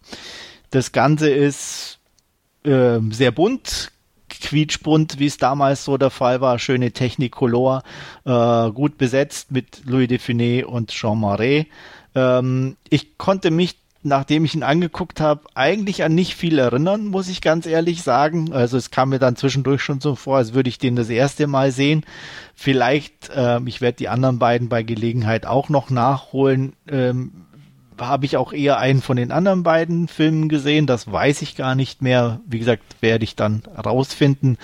Ähm, ich war ganz nett unterhalten. Es ist halt ein typisches Kind seiner Zeit. Ähm, es ist sehr übertrieben dargestellt. Louis de Funès hat im Endeffekt mit der Rolle dann seine, ja, Komikerkarriere erst so richtig gestartet. Also diese ganzen bekannten Filme bei uns, die Balduin und äh, Saint-Tropez-Filme, hatte er alle erst danach gedreht. Ähm, und die basieren im Endeffekt auch auf diesem Kommissar Schiff, ähm, die er ja da äh, schon in diese Richtung, oh, ah, oh, schon da äh, seine ersten Spuren sozusagen hinterlassen. Und ähm, ja, wenn man Phantomas sieht, äh, kann man definitiv erkennen, äh, in welche Richtung es bei Louis de Finet gehen wird. Ähm, insgesamt ja ganz nett und unterhaltsam, aber halt auch ja, nicht gut gealtert. Ähm, es sind ein paar nette, gute Action-Szenen mit dabei in, für die Zeit, wo man halt auch wirklich sieht, dass die so handgemacht sind und auch so eben mit einem Hubschrauber und da dran an so einer Strickleiter hängend. Und da muss man sagen, habe ich schon Respekt davor, dass die das damals wirklich ohne Seil und doppelten Boden mehr oder weniger gemacht haben. Ähm, teilweise hat Jean Marais, glaube ich, das sogar wirklich selbst gedreht. Ähm, also der war auch so ein Tom Cruise seiner Zeit. Und ähm, ja, kann man gucken. Ich war weniger unterhalten, als ich eigentlich gehofft hatte, aber gute 5 von 10 gibt es hier trotzdem. Äh, von, ja, 5 von 10 oder zweieinhalb von 5. Ähm, hast du auf Deutsch oder auf Französisch geguckt? Äh, auf Französisch. Okay. Weil ich, ja, ich habe bei den Louis Define-Filmen also ich könnte jetzt auch nicht sagen, welchen Phantomas ich gesehen habe. Nee, oder nee, nee, äh, nee, auf Deutsch. Entschuldige, auf Deutsch. Deutsch okay. Ja. Also ich habe da immer so ein bisschen diese ja, seinerzeit noch sehr liebenswerten Redefine-Synchronisationen ja, so, so das gehört und da auch bei mir. Es, bei, das sind, ja. es gibt so ein paar, ich bin eigentlich ein Originaler, sage ich jetzt ja. mal. Ich gucke wie auch meine Filme lieber im Original aber bei so, ich nenne es einfach mal Kindheitserinnerungen, ja. wir haben, oder ich habe die halt damals nur auf Deutsch gesehen und da gehört halt Phantomas dazu, da gehört zum Beispiel auch einfach die, die, die Serien wie Die zwei, weiß nicht, ob er die noch kennt, mit Roger Moore und Tony Curtis. Mhm. Ähm, mhm. Die, die, die sind im Original fast stinkend langweilig in Anführungsstrichen und funktionieren in dem Witz eigentlich nur über die deutsche Synchronisation. Oder, oder die Bud Spencer und Terence ja, Hill auch, sind ja auch so natürlich, Klassiker. klar. Ja. Äh, definitiv gehören die da auch in die Richtung. Und ähm, da ist natürlich auch inzwischen einiges dabei, was nicht mehr zeitgemäß ist, muss man auch ganz klar sagen. Ähm, aber ähm, insgesamt gesehen waren die halt schon echt äh, ja, also ich habe die Box von die zwei da, da gucke ich mir immer mal wieder gerne eine Folge an. Also die sind schon auf ihre Art und Weise sehr unterhaltsam. Aber auch nur dank der Synchronisation, weil ansonsten wären die wahrscheinlich echt wesentlich langweiliger. Und hier ist bei Phantomas finde ich auch so. Also die, die darf man ruhig in der, in der Synchronisation gucken. War ja noch nicht ganz so die Fließbandarbeit, sage ich mal, wie es heutzutage eher der nee, Fall ist. Nee, nee, nee. Und die durften, die waren da im Gang, also ich weiß es halt teilweise auch, weil ich mich ein bisschen mal eingelesen habe, so nicht zu tief, aber so ein bisschen. Ähm, früher hatten die diese Synchronstudios ja im Endeffekt freie Hand. Mhm. Ne? Die haben halt gesagt, hier ist der Film, mach mal eine deutsche Synchro. Ähm, ob das jetzt zu dem gepasst hat, was der im Original gesagt hat oder wie, war im Endeffekt völlig egal. Also die konnten da halt wirklich tun und lassen, was, was die wollten. Ähm, mhm. Heutzutage weiß ich im Endeffekt aus dem, was ich gelesen habe, dass jeder Schauspieler so ein fast so ein, so ein mehr oder weniger einen Vertreter hat in Deutschland, der dann genau darauf guckt, wer, wer spricht mich, wie spricht er mich, die müssen mhm. sich verpflichten, genau an den Wortlaut zu halten und, und, und. Also da gibt's gar keine Möglichkeiten mehr aus so Filmen äh, irgendwie was Spaßiges mhm. zu machen oder so. Unmöglich, also geht nicht.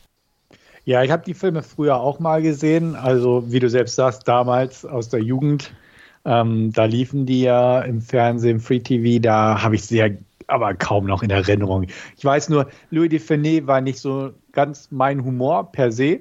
Ähm, grundsätzlich, klar, kenne ich die Filme mit den Nonnen und so weiter. Also ja. immer so ein paar Fetzen noch in Erinnerung. In Erinnerung, genau. Genau, aber ähm, ich bin auch nicht wirklich gerade zu haben, das nochmal alles aufzufrischen in dem Sinne. Ich weiß auch nicht, ob der Humor heute anders funktioniert. Ähm, Deswegen, ähm, naja, ich glaube, lass ich es da mal sein. Ich glaube, bei Louis de Funès ist halt das Problem, der ist halt schon sehr so, so dieser physische Humor mit ja. seiner ganzen Gestik und so und mhm. dieses Oh, oh und so. Yeah, und genau. das ist schon sehr gewöhnungsbedürftig und das muss man schon damals irgendwie gemocht haben, um es jetzt noch zumindest in der Rückschau auch noch irgendwie amüsant zu finden. Mhm. Ähm, weil ich, also ich glaube, sonst funktioniert das auch, auch nicht. Also ich bin da auch jetzt kein Riesenfan mehr davon und es ist bei mir auch eher so mehr Nostalgie, als dass ich es wirklich mhm. gut finden würde noch ja. oder so. Ja. Ja, ich, ich, hatte ja im, im Vorgespräch schon äh, zum Podcast kurz gesagt, ich habe zufällig gerade auch äh, der Gendarme von Saint-Tropez, also das ist der erste von dieser Saint-Tropez-Reihe mit Le Define hier liegen. Ähm, ich habe noch nicht geguckt, ähm, aber ich bin auch ja, gespannt, wie der jetzt nach all den Jahren äh, wirkt oder ob ich ihn dann doch eher so ein bisschen verklärt habe und äh, ihn dann doch besser in Erinnerung habe, wie er dann vielleicht letztendlich auch ist. Ja. Oder also ich würde dir aber trotzdem auch empfehlen, wenn du die Zeit findest, guck dir beide Sprachversionen an. Einfach auch mal, um zu gucken, so, okay. weißt du, so, wie, wie ist denn das Original? Oder vielleicht mal irgendwie nur mhm. zumindest den Anfang irgendwie, um es zu vergleichen oder so. Ja. Ähm, und äh, ich denke mal schon, dass es da auch so ist, dass die deutsche Variante definitiv unterhaltsamer ist. Ja, das kann durchaus sein, ja. Ja, das Gut. waren meine Last Scene für heute. Jo, dann danke dafür und dann äh, kommen wir jetzt zu unserem Hauptreview und äh, wir besprechen dieses Mal Werewolves Within und ähm, Eurovideo hat uns da dankenswerterweise ein Rezensionsexemplar äh, zur Verfügung gestellt und ja, Stefan wird uns eine kurze Inhaltsangabe dazu geben.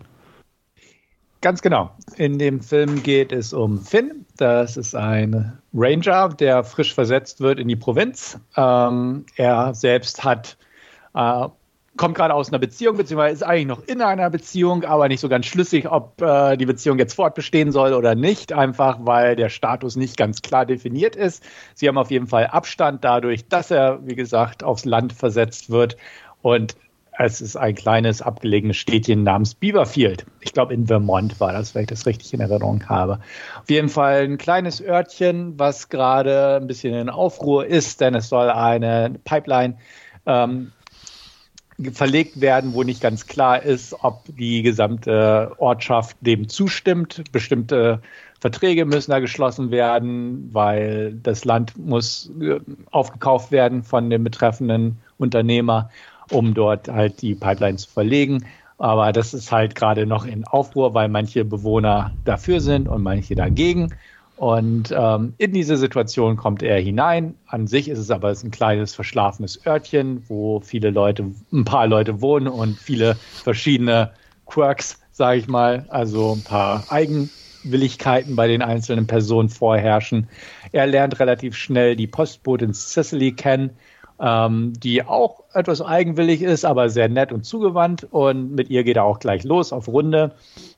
Und so kommt er quasi auch äh, mit einigen Bewohnern in Kontakt, zum Beispiel mit dem Einzelgänger Emerson, der relativ gemieden wird von der Dorfbevölkerung, aber auch gern das so hätte, denn er hat überall auch auf seinem Land halt äh, Trespassers will be shot Schilder verteilt zum Beispiel und empfängt auch Finn an der Tür nicht ganz freundschaftlich. Also der ist so ein Eigenbrötler, Eigen Einzelgänger, der auch jagt um sich selbst zu ernähren und auch in Fällen rumläuft und so weiter. Also eine merkwürdige Gestalt. Aber wie gesagt, alle sind ein bisschen merkwürdig. Es gibt eine Frau, die ihren kleinen Pfiffi so ganz gern lieb hat und so weiter. Und ja, ein schwules Pärchen. Ähm, Aussteiger aus der Großstadt, Tech-Millionäre und ähm, ja, alle so halt skurrile, schrille Gestalten in diesem Örtchen. Genau, er wird in einem, in dem Hotel des Örtchens einquartiert. Und ähm, ja, dann passiert es aber, dass plötzlich der Hund, der erwähnte Pfiffi, getötet wird oder verschwindet und äh, vermutlich getötet wird. Und das äh, ruft eine Ereigniskette in Gang, wodurch sich alle Dorfbewohner irgendwo, bis auf Emerson, muss man sagen, in diesem Hotel einfinden. Der Strom wird lahmgelegt, indem die Generatoren zerstört werden. Es kommt zu einem Erdrutsch, sodass auch nicht wirklich äh, die Möglichkeit besteht, aus dem Ort rauszufahren oder auch, dass jemand wieder reinkommt. Und ähm, der Verdacht kommt auf, dass irgendwie etwas dafür verantwortlich sein könnte. Und wenn der Film schon Werewolves Within heißt, dann ähm, legt der Verdacht nahe, dass es ein Werwolf ist. Denn es wird auch eine Leiche gefunden, nämlich der Ehegatte der Hotelbesitzerin und ähm, eine Wissenschaftlerin, die auch dort sowieso einquartiert ist, um die Sache mit der Pipeline auch so ein bisschen im Blick zu behalten, nimmt Haarproben und es sind einfach Haare, die nicht wirklich zuordnenbar sind. Also auch das deutet so ein bisschen Richtung etwas Ungewöhnliches, sprich Werwolf, Fragezeichen. Und ja, wie es denn so ist, ähm, bleibt es nicht bei dem letzten Toten des Films oder dem letzten Gewaltakt. Und ähm, ja, so entfaltet sich das Ganze auf turbulente Weise. So viel zum Inhalt. Ja, danke dafür. Und ähm, ja, Andreas, möchtest du mal loslegen? Ja, ähm, ich, mir hat der Film vorher nichts gesagt, bis wir die Rezessionsscheibe ähm, bekommen hatten. Ähm, ich weiß nicht, ob es euch da anders ging. Ähm, Stefan, wie war es bei dir? Ich hatte mal irgendwo das Cover gesehen, aber das okay. war wirklich alles. Weil also, normalerweise kriegen wir ja aus dem gerade Horrorbereich in Anführungsstrichen dann ja doch das meiste eher schon mit. Mhm. Ähm, ich habe dann aber auch gelesen, dass er auf irgendwie Festivals lief und da auch ganz gut ankam teilweise. Ähm, ich muss sagen, ähm, der Einstieg hat mir ganz gut gefallen. Ich mochte Finn, äh, ich mochte äh, Cecily sehr, muss ich sagen. Die war oder ist extrem sympathisch. Ich kann, kann kenne oder kannte die Darstellerin davor nicht. Ähm, aber ich sag mal, sie hat mich mit dem kleinen Tänzchen, als sie da in dem Lokal, äh, da hat sie mich für sich gewonnen, definitiv. Weil ähm, genau, mit, äh, Ah. Nein, aber das nicht, aber ich fand es irgendwie einfach passend und gemeint. passend und sympathisch, äh, ja. dass er das Lied da irgendwie aussuchte, so mit 19, weiß gar nicht, 93 oder was das dann war und dann Ace of Base kam und sie da mit der Bierflasche reinkam und da so getänzelt hat. Das war einfach einfach beide in der Situation oder in der Szene unglaublich sympathisch und ähm, das, das fand ich gut und ähm, hat auch, finde ich, in dem Moment eine, eine, richtig gute Stimmung für den ganzen Film gesetzt. Und äh, ja, und ähm, das auch, und die anderen, als dann die anderen auftauchten oder die Bewohner, ähm, muss ich sagen, hat sich das ein bisschen geändert, weil leider keiner der anderen für mich persönlich so diesen Sympathiefaktor oder den gleichwertigen Level der beiden irgendwo erreicht hatte, auch ähm, gerade auch als Gegenspieler vielleicht oder so. Ähm, und das fand ich dann so ein bisschen schade. Ähm, lediglich ähm, der Emerson Flint, dieser Einsiedler, ähm, der da teilweise ja verdächtigt wird, der Killer zu sein, den fand ich noch ganz unterhaltsam. Aber die anderen waren dann doch eher ein bisschen anstrengend für mich. Ja, das, das, waren halt, also ich, ich gebe dir recht damit, äh, also die äh, Flynn und äh, nicht Flynn, Finn, Finn und, und genau. Cecily, die haben beide so ein bisschen mehr Hintergrund bekommen, äh, während die anderen dann halt eher so ja, die Klischeebewohner äh, fast schon sind. Also Stefan hat es ja gesagt bei der Inhaltsangabe, das eine äh, schwule Pärchen, die Aussteiger aus der Großstadt eben, ähm, das Mechanikerpärchen eher so ein bisschen äh, ja die Vertreter von White Trash, sage ich jetzt irgendwie mal, und dann äh, das andere Pärchen äh, ja sehr, sehr überdreht irgendwie, sie mit ihrem Hund und er äh, irgendwie ständig auf Suche nach der nächsten Affäre oder so. Und ähm, ja, ja da, aber da, wenn ich da kurz einhaken ja. darf, zu dem Zeitpunkt ähm, wussten wir über Finn auch nur, dass, dass er neuer Ranger ist und mit seiner Beziehung und über ja. Cecily nur, dass sie Postbotin ist. Ja. Trotzdem waren sie nur mit diesen paar Szenen am Anfang wesentlich sympathischer oder auch äh, netter als alle anderen zusammen in dem Sinne. Ja. Äh, selbst obwohl der trotzdem auch von den anderen der ein oder andere noch, ich sage jetzt mal, normal war und auch hätte sympathisch sein können. Ja aber auch darstellerisch fielen die, fand ich halt im Vergleich zu den beiden Hauptdarstellern ein bisschen ab. Also da, da lag meines Erachtens der Fokus schon irgendwie auf den beiden und auch äh, die Chemie zwischen den beiden war super. Auch was du ja schon gesagt hast, äh, Cecily ist irgendwie so dieses äh, ähm, ja, frö fröhlich aufgeweckte äh, Wesen und, und äh, hat, hat so diesen ganz äh, so, so, so, so, ganz charmant kommt die irgendwie rüber und äh, es gibt im Englischen dieses Wort Chipper. Ich, ich weiß gar nicht, kann man das irgendwie deutsch äh, übersetzen? aber das, das passt irgendwie wie, wie ganz gut, glaube ich, auf, auf ihre äh, Figur und äh, ja, also ich, ich fand die auch äh, total nett und, und liebenswert und ähm, ja, wie, wie du schon sagst, irgendwie, also die, die anderen sind eher so ein bisschen, hm, die sind halt da, der eine. Ja, die sind so Erfüllungsgehilfen. Ja, halt, genau. So ein bisschen, ne? Ja. Da, da ist der dann auch noch äh, der, der, der die Pipeline äh, bauen möchte, da, ja. der halt als, als äh, äh, böser Geschäftsmann dann irgendwie fungiert und die Wissenschaftlerin, die ja auch eher so einen creepy Vibe ausstrahlt, sage ich mal. Mhm. aber ja, so diese menschliche Tiefe haben, haben die alle nicht.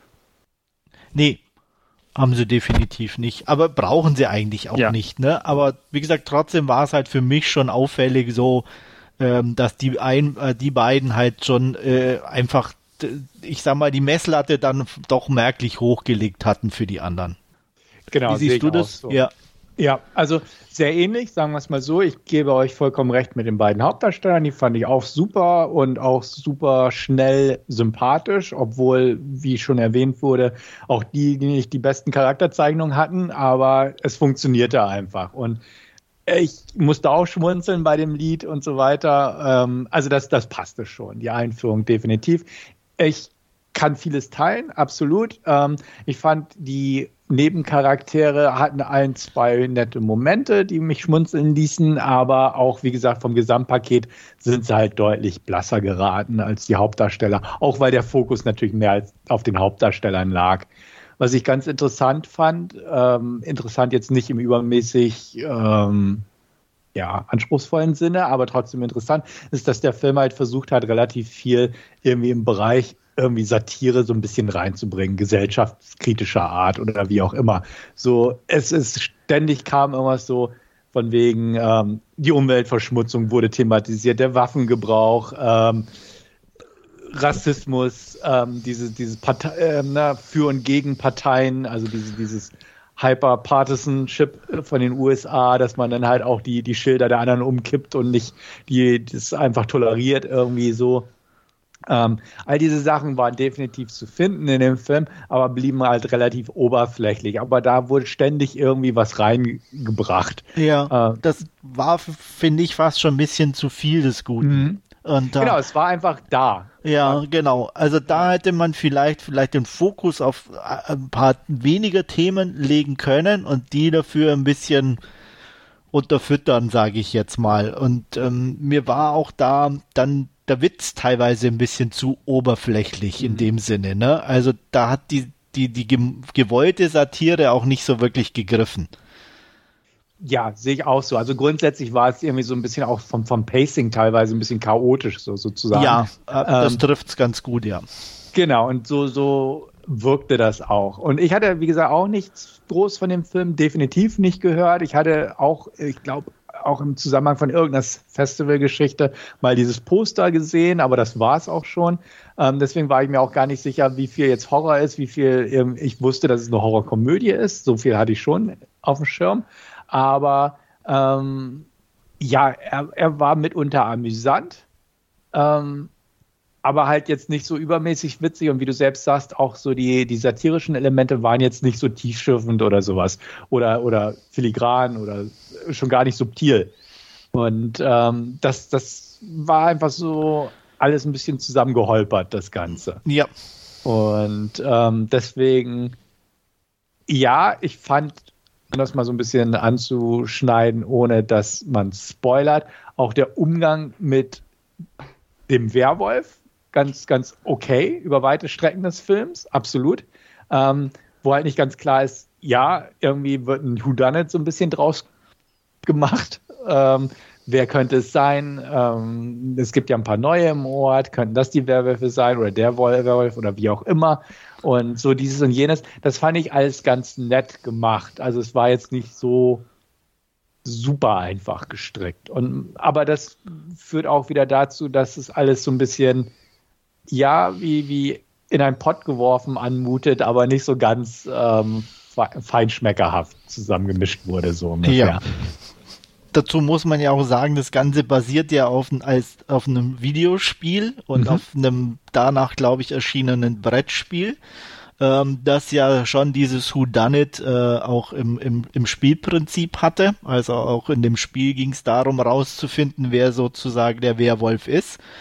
Ähm, und ähm, ich sage jetzt mal, für so eine einfache Prämisse eines Videospiels haben sie doch den Film dann tatsächlich relativ gut umgesetzt. Da haben wir, denke ich, schon wesentlich schlechtere Spiele ja, ich gesehen. Ich wollte gerade sagen, stellt euch vor, Uwe Boll hätte das gemacht. Ja, das wäre ganz, ganz furchtbar geworden. Ja. Ähm, und von daher muss man schon sagen, das äh, fand ich gut und ich muss auch sagen, auch die, die, die Auflösung und alles ähm, äh, war dann doch nicht, vielleicht nicht mega überraschend, aber halt dann doch so konstruiert, dass man schon sagen kann, in anderen Filmen hätte man schon nach dem ersten Drittel gewusst, wer es ist, so ungefähr. Ja. Ähm, ich fand so die dezenten Hinweise, die dann im Nachhinein, sage ich jetzt mal, Sinn ergeben haben oder dann so aufgeploppt sind, mhm. äh, ganz gut platziert. Also auch so für einen äh, vergleichbaren Whodunit-Film, wie es in anderen Bereichen gibt, war das auch gerade in der Beziehung für mich schon jetzt nicht mega clever, aber interessant genug platziert. Mhm. Genau, also definitiv, wie du selbst sagst, es äh, gibt genug Beispiele, wo man relativ schnell drauf kommt, der ist es und ja, ist klar.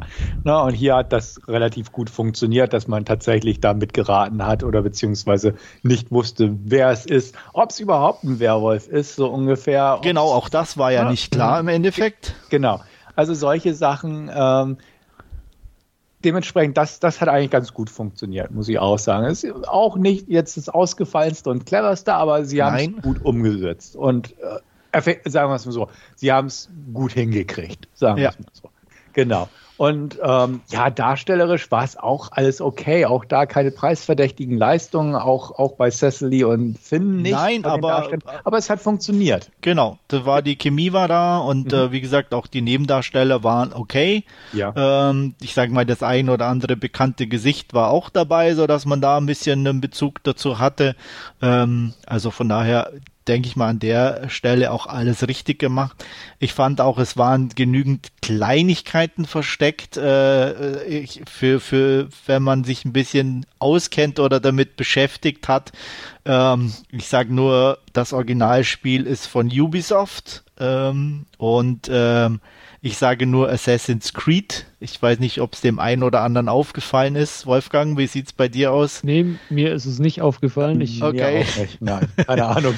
also er, er ist, ich, die, also ich will ja nicht zu viel spoilern oder so, aber in Assassin's Creed gibt's eine klassische Waffe, äh, die zum Schluss dann auch ah, nochmal okay. zum Einsatz kam. Okay. okay. Und äh, ähm, die, äh, ich glaube, der Öltypi äh, hatte die versteckt. Mhm. Okay. Und ähm, ja, auf jeden Fall ähm, musste ich da auch schmunzeln. So. Okay. Also wie gesagt, so Kleinigkeiten ja. und, so und die, die, diese Anspielungen dann. Genau. Es sind nicht ja. allzu viele, aber die paar, die, die haben, die da waren, haben dann gepasst. Und wie gesagt, auch diese kleinen ähm, Hinweise auf, die eigentlich dann erst zum Schluss dann Sinn machen, wenn, wenn äh, die große Enthüllung stattfindet. Ähm, das fand ich einfach echt ganz nett und gut gemacht. Ich äh, kann ja noch ergänzen, also ich, wer unseren Podcast schon das ein oder andere Mal gehört hat, weiß, ich bin jetzt kein großer Horrorfilm-Fan. Ähm, ich fand das jetzt aber in, in dem Film bei Werewolves Within ähm, alles völlig im Rahmen und so. Äh, ich hatte jetzt nie irgendwie äh, so, so ein Moment, wo ich mir gedacht habe, oh, kann ich jetzt nicht hinschauen oder möchte ich gar nicht mehr weitergucken, sondern es war einfach.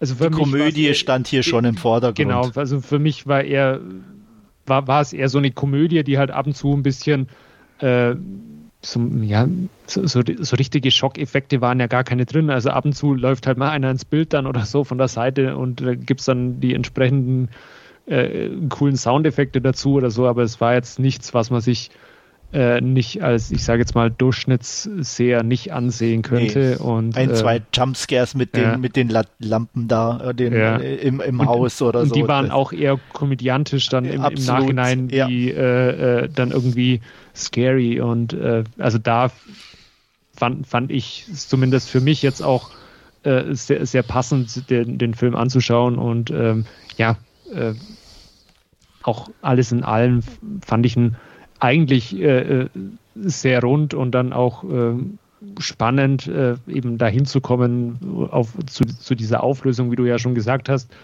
Ähm, es ist ja auch so, so diese Prämisse dieses äh, äh Videospiels, oder das ist ja ein VR-Spiel, war es, glaube ich, auch, also ja. so, so, ein Virtual Reality-Spiel. Ähm, und ähm, vom Spielprinzip ja auch dieses Whodunit äh, mit äh, Among Us, ich weiß nicht, ob das von euch jemand kennt, äh, ja, ja, auch sehr äh, äh, prominent und erfolgreich, ja in ein bisschen anderer Art, ähm, aber auch da geht es ja darum, um quasi äh, den Mörder unter einer kleinen Gruppe an Menschen zu finden. Und das findet scheinbar ganz gut Anklang. Und nichts anderes macht ja Werewolf Within quasi auch einfach in dieser kleinen Gruppe, die sich da in diesem Hotel äh, nicht, nicht weg kann und, und da dann äh, ja, den, den oder die Täter herauszufinden. Genau, was ich so als, als B-Movie, Horror, Komödien, was auch immer, Gucker äh, auch dazu sagen möchte, ist, dass der eigentlich ganz gut produziert wurde. Also es gibt keine total schrottig aussehenden Sequenzen, ähm, gerade auch im Werewolf-Bereich. Äh, B-Movie gibt es ja immer wieder CGI-Werwölfe oder sowas, die grauenhaft aussehen. Auch das hier recht gut gelungen, muss ich sagen. Also von, von der Make-up-Arbeit und sowas und auch von den Leichen. Also wir haben hier keine irgendwie totale Ausfälle in Sachen Make-up oder mhm. CGIs. Es gibt eine große Explosion, die man sehr, sehr schön aus der Entfernung sieht und dann beim, äh, bei den Nahaufnahmen da vom, vom Nachher sage ich mal, von der Zerstörung sah das eigentlich auch alles ganz nett aus. So gesehen war ich da auch sehr, eigentlich ziemlich zufrieden, produktionstechnisch. Ich fand ein paar, ein paar nette Kameraideen, also so von der Perspektive ganz nett, zum Beispiel, wo die Wissenschaftlerin zum ersten Mal auftaucht, ähm, auf der Treppe hinter ihm, hinter ihm genau, ja, genau. und die Kamera dann zur Seite fährt und so. Solche, solche netten kleinen Dinger fand ich immer ganz nett zu registrieren. Und deswegen ist, war nicht so lieblos runtergekurbelt wie, wie manch anderer Film aus dem Sektor, würde ich auch sagen. Ähm, wie gesagt, alles ein bisschen holprig und, und nicht, nicht ganz optimal, aber unterhaltsam und ähm, nicht, nicht einfach so wie so ein, wie so ein ja, runtergekurbeltes Ding wirkend. Also da, man, man hatte wohl ein bisschen Spaß beim Dreh und war auch da mit, mit äh, Ernst bei der Sache, einen vernünftigen Film schaffen zu wollen und nicht einfach das Ding runterzukurbeln, hatte ich so das Gefühl. Absolut, kann ich unterschreiben. Ähm, also das ging mir auch so. Also es war eigentlich, wo es ein kleiner Film ist, aber er wirkte nie wirklich äh, B-Movie-mäßig oder so. Er war gut gedreht. Äh, ich fand die Location hat gepasst Klar, es ist ein limitiertes Setting, gar keine Frage, aber die haben echt für mich auch das relativ Beste da draus geholt. Und ähm, ja, ähm, wie gesagt, ich mochte die Darsteller. Mhm. Sam Richardson spielt Finn Wheeler und Milana Weintrupp spielt Cecily Moore. Äh, wie gesagt, ich kannte beide vorher nicht, aber äh, von mir aus dürfen die gerne öfter zusammenspielen. Ja. Oder auch getrennt. ich, ich muss ja gestehen, ich finde das an amerikanischen Kleinstädten immer faszinierend, dass es da immer ein Hotel gibt oder so. Äh, mhm. wenn, ich, wenn ich da äh, aus, aus der Gegend, wo ich herkomme oder so, schaue, äh, da ist weit und breit, gibt es da nirgends mehr Hotels oder so. Das ist scheinbar entweder nur in Filmen so oder ähm, schla schlafen die Amerikaner doch gerne und öfters mal auswärts wie unser eins hier in Deutschland. Ja. Aber keine Ahnung. Mhm. Das weiß ich auch nicht. Aber ich gebe geb euch recht, also ich fand die beiden Darsteller auch gut und ich kannte sie auch von vorher nicht, muss ich auch sagen. Die sind mir so bewusst nirgends begegnet bislang, also relativ frische Gesichter in dem Sinne, aber auch mhm. gern, gern mal wieder, auf jeden Fall. Gut, äh, wie schaut es denn wertungstechnisch bei euch aus? Andreas, leg mal vor. Ähm, ja, ich habe lange überlegt irgendwie. Also er ist extrem sympathisch und ähm, trotzdem ist er halt nicht perfekt. Wie mhm. gesagt, ich fand die, die, die, die, die Gags waren nicht immer so wirklich gut. Ähm, das ähm, fand ich dann schon echt schade irgendwie und es hat mich eigentlich mehr gestört, dass die, die Gags dann nicht gut waren und so den, den, den Film doch ein bisschen äh, runtergezogen haben, wie, wie, wie Stefan auch einfach schon sagte, er war halt echt ein bisschen chaotisch zwischendurch auch und ähm, gerade so, als die halt alle irgendwie so durcheinander geschrien haben und äh, alles, das da, da fehlt so ein bisschen, ich weiß nicht, aber so der wirklich ein guter Gag oder so oder auch eine gute Satire. Da, da, da möchte ich übrigens noch erwähnen, kleine Kritik an der Blu-ray.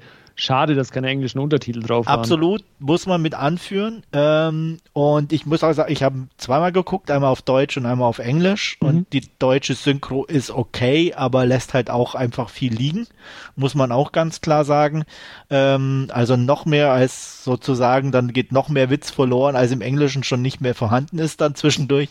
und ähm, trotz allem habe ich mich gut unterhalten gefühlt. Ähm, es ist ein Film, der irgendwie unterstützenswert ist. Deswegen Deswegen gibt es von mir gute 6 von 10 oder gute 3 von 5. Okay. Ähm, wie gesagt, ich, ich sehe es alles sehr ähnlich. Ich würde aber eine gute 5 von 10 geben. Einfach weil, ja, er war mir ein bisschen zu holprig irgendwo und, und unrund. Ähm, sympathisch absolut und so weiter und so fort. Ähm, aber auf eine 6 bin ich nicht ganz gekommen. Also würde ich eine wirklich gute 5 von 10 zünden. Und ich habe mich im Großen und Ganzen einfach sehr gut äh, damit unterhalten äh, gefühlt, habe mich köstlich amüsiert ähm, und gebe dem demzufolge auch eine knappe 7 von 10. Okay. Gut. Ja, das soll es noch nicht ganz gewesen sein jetzt. Wir haben nämlich auch noch ein Exemplar von Werewolf Swiss In zum Verlosen. Und äh, wenn ihr den Film auch bei euch zu Hause anschauen wollt, dann schreibt uns einfach eine E-Mail an podcast.dvdnah.com äh, mit dem Betreff Werewolf Swiss In und den Einsendeschluss, den könnt ihr äh, in den Show Notes beziehungsweise auf unserer Podcast-Webseite finden. Und äh, ja, ich drücke euch die Daumen und viel Glück beim Gewinnen. Genau. Das Vielleicht könnt ihr auch einfach mal in die Mail reinschreiben, was ist euer liebster Werewolf-Film? Also hat nichts mit der Gewinnfrage zu tun, aber wäre auch mal interessant, genau. welche Werewolf-Filme ihr so mögt. Genau. Und dann soll es das aber für diese Ausgabe jetzt gewesen sein. Ähm, vielen Dank wieder fürs Zuhören, hat Spaß gemacht und hoffentlich bis zum nächsten Mal. Ciao. Jo, bis dann, auf Wiederhören, bis zum nächsten Mal. Macht's gut, bis dann, tschüss.